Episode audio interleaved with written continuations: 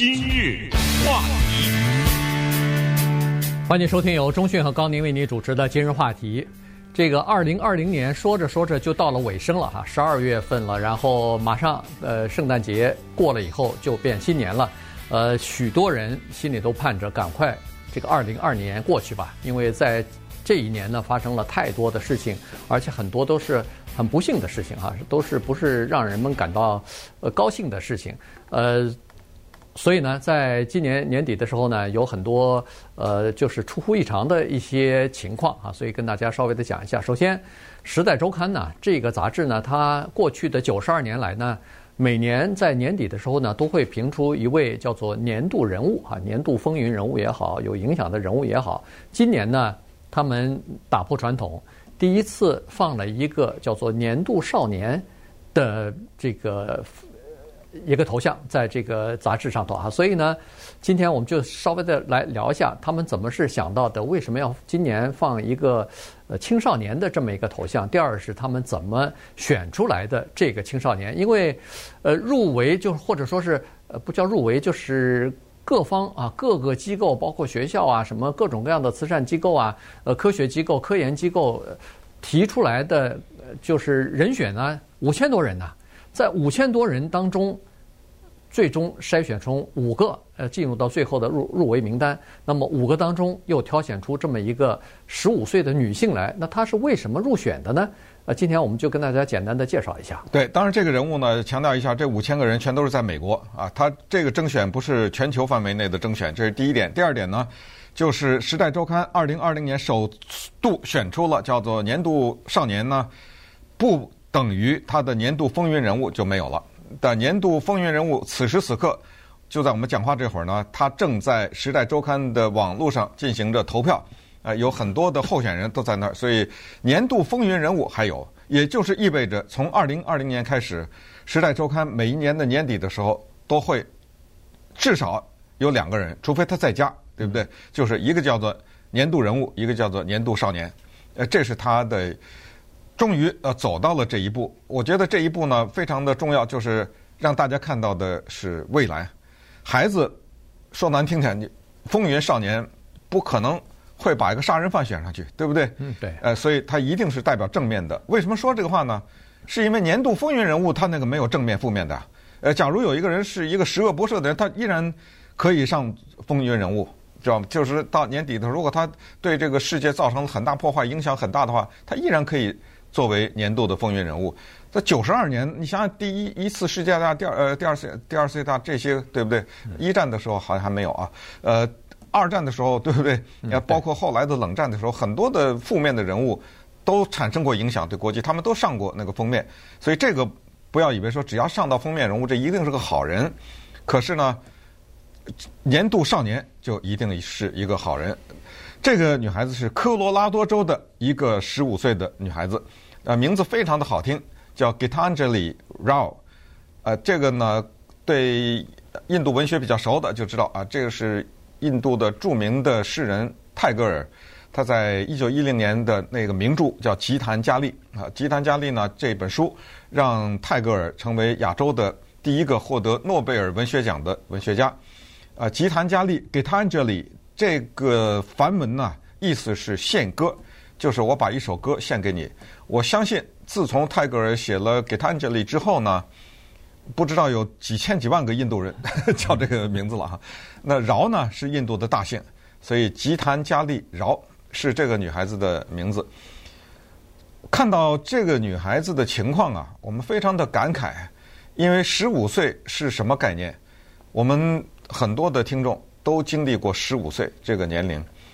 再看一看吉檀迦利这个女孩子的十五岁，我是觉得。她要是不拿这个，也就几乎找不到第二个人了啊！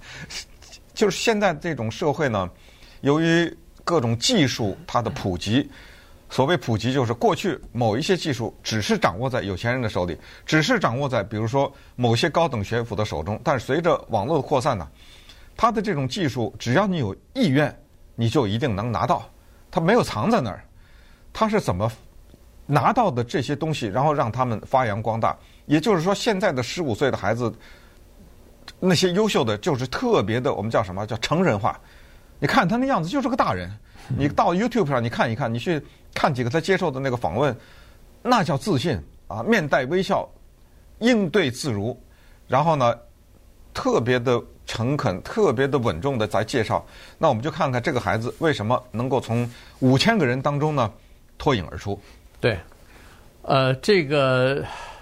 这个孩子饶吧，这个小小姑娘呢，她实际上，呃，就是这么一个，比如说印度啊，呃，包括咱们华人啊，也都是这样子，就是孩子呢，他从小就，呃，对叫说什么数理化或者说科技呃感兴趣啊，所以呢，他不是走那条路线。你比如说在去年的时候，呃，封面人物，我记得年度人物是那个十六岁的那个是瑞典的吧？对，Greta Thunberg。哎，Thunberg。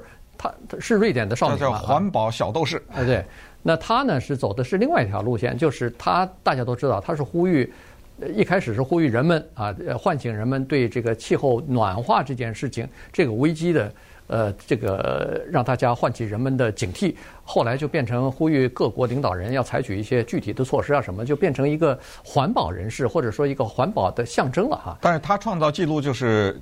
去年是九十一年吧，以来是年龄最小的，对，十六岁。嗯，那呃，当然他是年度，应该算是年度人物了。对，这是年度人物呃最小的一个。但是今年的这个少年呢，一下子比他还小一点。当然，他们不在一个级别啊，没错，对，是两回事儿啊。所以呃，但是这个少年也了不起啊。这个饶饶姑娘，呃，小姑娘呢，她是她是说在十二岁的时候，她就开始有一些。点子啊，有一些这个非常新颖或者是非常呃实际的这么一些点子就出来了。他他居然发明的一些东西啊，就是想象的一些东西呢，这些科技可以非常普及的应用在我们的日常生活当中。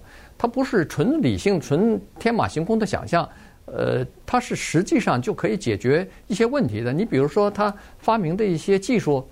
我我都不太懂那个叫什么，呃，反反正这种技术呢，它是可以放到，比如说化验水里边的含铅量，呃，这个是非常有有有用的，因为在美国很多的水，包括地下水，呃，有这个含铅量过高啊，超标，但是人们不不知道不知道该怎么样去防范，哎，它的这些技术呢，就可以放到这个水里头，它就可以测测出来。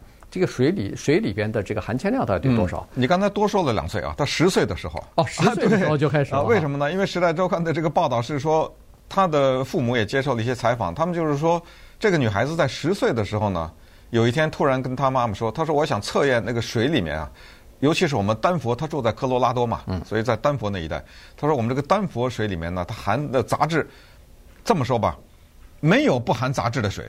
啊，这这就是说，我是我是说大自然了啊，除非那种人工的装在瓶子里的那种不算，就是没有不含杂，就是杂质里面有一些对人体有好处，有一些是有害的嘛，对不对？他就说，我想啊，设计这么一个玩意儿，对水里面的杂质呢进行鉴定，看看里面的含铅量啊，或者含有有害物质量。他说完这个话以后，他的妈妈都没有听懂他的问题，因为他问的那个问题当中有那个。呃，carbon man 呃 nanotube 啊等等这些专业的名词，他妈妈不知道他在说什么呢，所以他妈妈当时说了一个简单的回答说 what，对，就是说你说的什么呀？我听不懂啊。这一年是十岁，他把这个话说完了以后就做出来了。这是一个巴掌大的盒子，蓝色的盒子，这个盒子里面充满了各种复杂的线路。我不明白他在十二岁的时候就推出来了这个东西。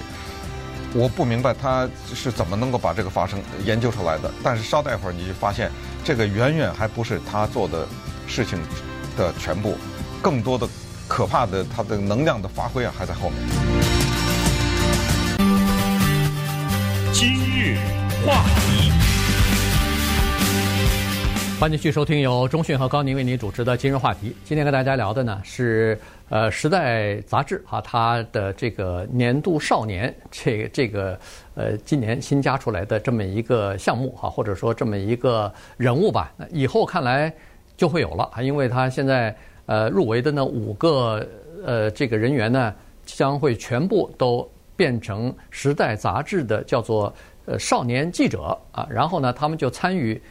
第二年的这个评比活动了，如果明年还有的话，还有五六千人，呃，各个地方各个组织提交上来的话，那他们就要进行这个各种各样的甄别啊、筛选啊这些工作了。所以，而且平常也会报道一些呃年轻人、青少年呃他们的这个情况啊。因为现在这个《时代周刊》确实也发现说，在网络时代，青少年的影响力啊和那个十年前、二十年前是大不一样了。他们可以发动各种各样的活动和运动，然后。呃，促使一些社会活动的，或者说社会生活的改变、社会习惯的改变。你像这个这个小姑娘饶，她就是她为什么会检测这个水里边的东西呢？呃，这个污染物呢，就是因为在密西根州那个 Flint 那个市，不是前段时间发生了。大规模的，就是在美国主流媒体一直在报道的这个水污染事件嘛，在 Flint 市的居民常年以来喝的都是那个污染的水，对健康极不利的这个水，呃，甚至还能导致疾病的这些水，所以呢，他就研发了一种，我刚才看一下，它叫碳纳米管，呃，这叫什么传感技术？怪不得他妈妈听不懂。对，用这种，别说英文听不懂，翻成中文我我也听不懂，我也不懂啊。但是他他是这么说的。这种技术，它就除了可以监测出来，比如说刚才说的水以外，同时可以查出来水里边的其他的呃这种呃活性的东西啊，活性的化合物到底是不是有害。然后呢，它现在还要研发一个东西，就是水里边如果有有害物质超过标准的话，它要把这个有害的物质超过标准的这个警讯要发到手机上去。这样一来的话，他就可以提醒喝这些水的人，或者是自来水公司，或者是有关部门的负责人，再加上居民，要告诉大家，这个水是不健康的，不能喝的。他他要做这些事情。对，呃，这个是他的之一啊。刚才说了，还有很多的特别具体的贡献。十五岁的孩子不得了，他除了弹钢琴、跳印度传统舞、呃，唱歌，还有游泳，在学校是击剑。除了这些活动以外。他全力的投入到科学研究当中去。十，我再强调，十五岁不可思议。他研究什么东西呢？研究鸦片类，或者另外一个名字叫做类阿片，或者阿片类之类啊。就这些药物啊，上瘾的早期迹象。呃，他研究这个东西。那这个东西呢，后来被他研发成为一个手机的 App，就我们说的手机的城市，主要是给医生和病患用的。这个东西具体怎么使用，说实话。也不太清楚，大概你需要输入一些东西啊，需要输入个人信息。等你把这些个人信息输入以后，你才知道你有没有上瘾，或者医生才能知道这个人有没有可能已经到了上瘾。因为为什么人们会服用这个东西？因为有什么疼痛啊，对，那或者有些其他的病症啊，需要用这个东西达到一些镇定的作用。可是到了一定的时候，你会上瘾，那上瘾就坏了啊，它它把一个病变成另外一个病了。所以这个是它的一个贡献。第三呢，还是手机城市。他研究出来了一个网路欺凌的这么一个手机的 App，这什么意思呢？一般的来说，我们知道有人欺负人，就有人被欺负。他的这个城市呢，是研究给那些欺负别人的人的，不是被欺负的人的。怎么用呢？这东西，如果你要在网上发一个东西，你比如说你要攻击一个人，或者不一定是攻击，就是你心里不爽，你要给一个人写一个什么东西，在你发出去以前。你先到他的这个手机城市里，让他看一下，不是他看啊，是这个机器看一下，因为他往里面呢已经预先输入了很多词汇，有一些词汇，你把你的写的这个文章输进去以后，他是告诉你，这个词是属于网络欺凌了，嗯，已经属于到这个了，而且是在最高的级别，不能用，为什么呢？因为你用了以后，你负法律责任呐，对不对？万一有什么后果，你要负法律责任。这个词属于二类。这个词属于三类，这个词属于四类，不能建议不要用。然后他反过来说，如果你真想表达的话，你用这个词，他再给你一个建议。那么这样的话，你发出去不会伤害到别人。你看他还研究出来 这么一个东西。对，当然这个就是呃，就是给那些无心给别人造成伤害的人。对，有的时候我们在用词的时候，用词遣句的时候。不注意啊，有些词实际上是负面的，有些词可能是你写的时候不注意，可是对方接到的时候，可能这个就对他造成一些情感上的或者是这个各方面的这个伤害哈。所以呢，他就告诉你这个东西。当然，你是有意要霸凌别人的话，你可以不接受啊，那你可以不接受他的建议，你可以根本不会用这个东西。对对对，所以但是他就研究这，他就知道在这个社会当中，在网络当中，呃，很多人他不是有意要伤害别人，但是无意当中那也是伤害啊，我也也造成了伤害了，所以他想把这个成分呢，或者是比例呢，大幅的减少。所以你看，他就就想到的都是这些小的事情，但是呢是非常重要的事情，而且。很快就可以，马上就可以做的，就可以改变一个人的行为的这个事情。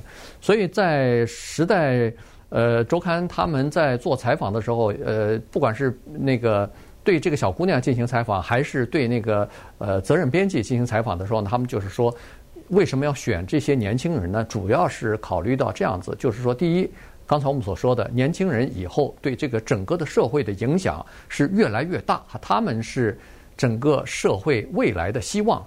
第二呢，他们选年轻人呢，这个孩子呢，还有一个呃考虑的因素，就是他们入围的名单当中要考虑到这些孩子啊，他们的影响力不会不能说是像网红一样的，今年选了以后，明年悄不声的没任何影响了。他说，这些人以后将会在各自的领域当中还会积极的发挥这种像领导作用、像影响力的这个作用啊。他是考虑这个。第三呢，主要是。考虑到这个创新啊，就是孩子他是有各种各样的创新的。他们这个《时代周刊》，我觉得这一点做得非常好。他就强调，以后创新这个东西是呃我们生存的必要的东西。你老是守着旧的东西是不行的。创新不是一个选择，而是一种责任了，必须要让它融入到我们的这个生活当中去。对，当然大家可能会好奇，那他爸妈是干什么的呀？他是一个什么样的家庭啊？会变得这么优秀呢？